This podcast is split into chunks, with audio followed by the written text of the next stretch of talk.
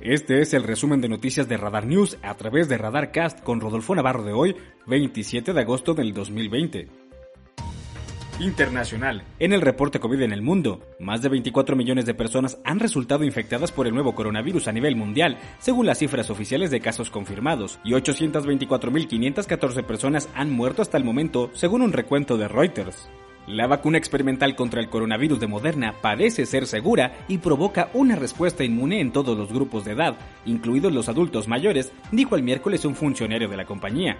Los Centros para el Control y la Prevención de Enfermedades de los Estados Unidos, CDC por sus siglas en inglés, ya no recomiendan realizar pruebas para la mayoría de las personas que no presentan síntomas. El cambio repentino fue el resultado de la presión de la administración de Donald Trump, dijo a CNN un funcionario federal de salud cercano al proceso. El uso de mascarillas también será obligatorio en las escuelas y universidades una vez que se reinicie el curso escolar la próxima semana, anunció el gobierno francés.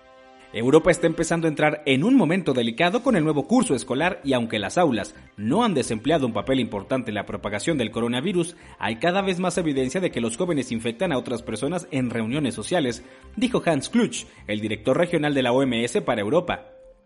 El Ministerio de Salud de Brasil informó el miércoles 47.161 nuevos casos de COVID-19 registrados durante las últimas 24 horas, lo que eleva el número total del país a 3.717.156.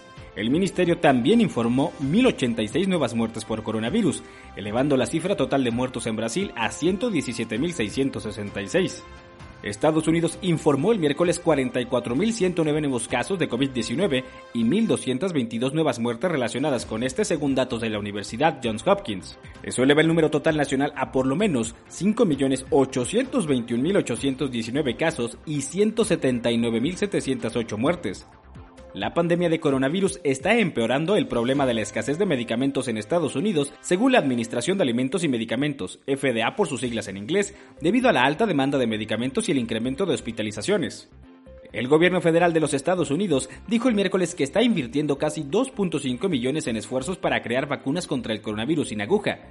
La Autoridad de Investigación y Desarrollo Biomédico Avanzado, BARDA por sus siglas en inglés, anunció cuatro pequeñas subvenciones para grupos que intentan fabricar vacunas orales contra el coronavirus o parches que puedan administrar una vacuna sin dolor.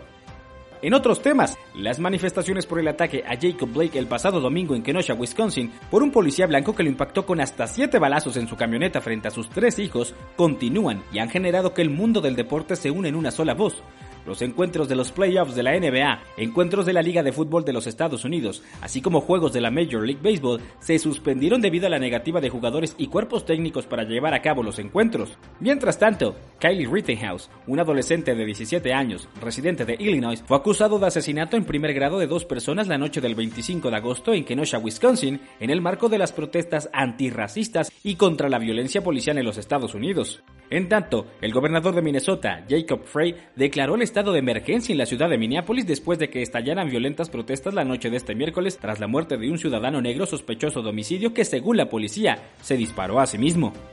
El huracán Laura azotó las costas del suroeste de Luisiana a primera hora de este jueves mientras los pronósticos meteorológicos advierten que podría arrastrar una inmensa pared de agua unos 65 kilómetros tierra adentro. El Servicio Meteorológico Nacional de los Estados Unidos dijo que la marejada ciclónica que acompaña a la tormenta, superior a la altura de una casa de dos pisos, podría ser insalvable, reconociendo que se trata de una advertencia inusualmente grave.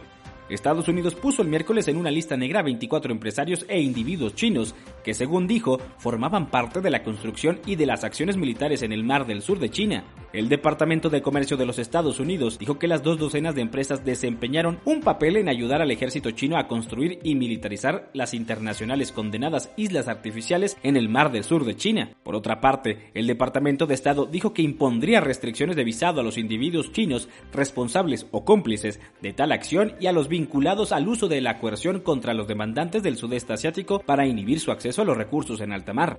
En otros temas, el consejero delegado de TikTok, Kevin Mayer, ha dejado la compañía menos de tres meses después de unirse a la popular plataforma de videos cortos y la directora general para Estados Unidos, Vanessa Papas, ocupará el cargo formal provisional según un memorando interno al que tuvo acceso Reuters. Este movimiento se produce días después de que TikTok demandase a la administración del presidente estadounidense, Donald Trump, por una orden ejecutiva que prohibía las transacciones en Estados Unidos con la popular aplicación nacional. En el reporte COVID en México, México reportó el miércoles 626 decesos relacionados con la epidemia del coronavirus, con lo que el número total de víctimas fatales subió a 62.076 en el país, informaron las autoridades de salud. En las últimas 24 horas se han registrado además 5.267 nuevos contagios, elevando la cifra a un total de 573.888 casos confirmados del virus.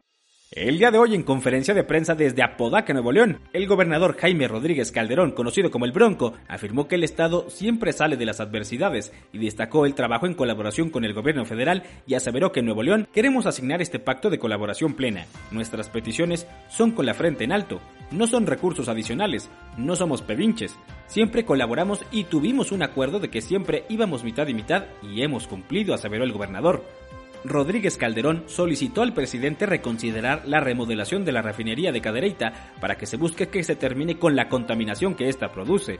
Por su parte, el primer mandatario aseguró que solo es cuestión de no contaminar, pues la planta es necesaria para el plan energético del gobierno federal. El presidente recordó que en el llamado periodo neoliberal se abandonó a la industria petrolera, afectando la producción con la reforma energética. Reiteró que no se había hecho una refinería en 40 años, por lo que la construcción de dos bocas y la modernización de otras seis refinerías ayudaría a la economía.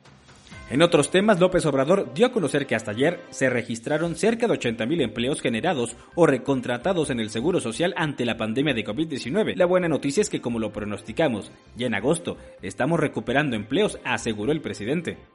Por último, el presidente afirmó que ante la negativa de Altos Hornos de México de devolver los 200 millones de dólares por supuesto sobreprecio en la venta de agronitrogenados a Pemex, tendrán que ser enjuiciados local. En el reporte COVID en Querétaro, Querétaro se encuentra con 6.232 casos de COVID-19. Hay un acumulado de 4.846 altas sanitarias hasta el momento.